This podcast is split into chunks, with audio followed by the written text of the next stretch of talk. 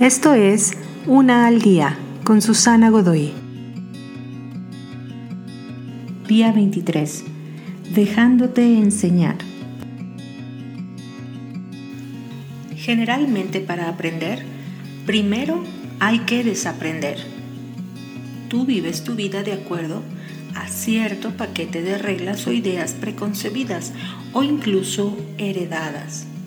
Y si te atreves a cruzar siquiera un poco la línea y cuestionar esa sabiduría, esto podría desafiar tus pensamientos, bases o premisas sobre las cuales mueves tu vida.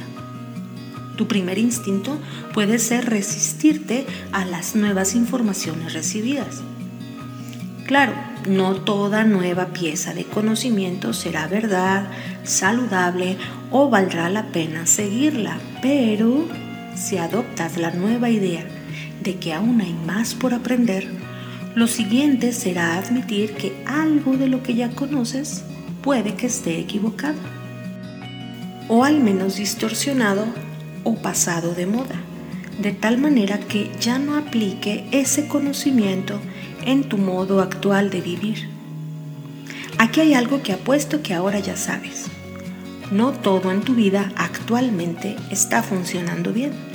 Y cuando sabes que algo está mal, pero no estás seguro de cómo componerlo, debes estar abierto a nuevas soluciones, nuevas ideas que se convertirán en un reto para tu pensamiento y tal vez para tu comportamiento.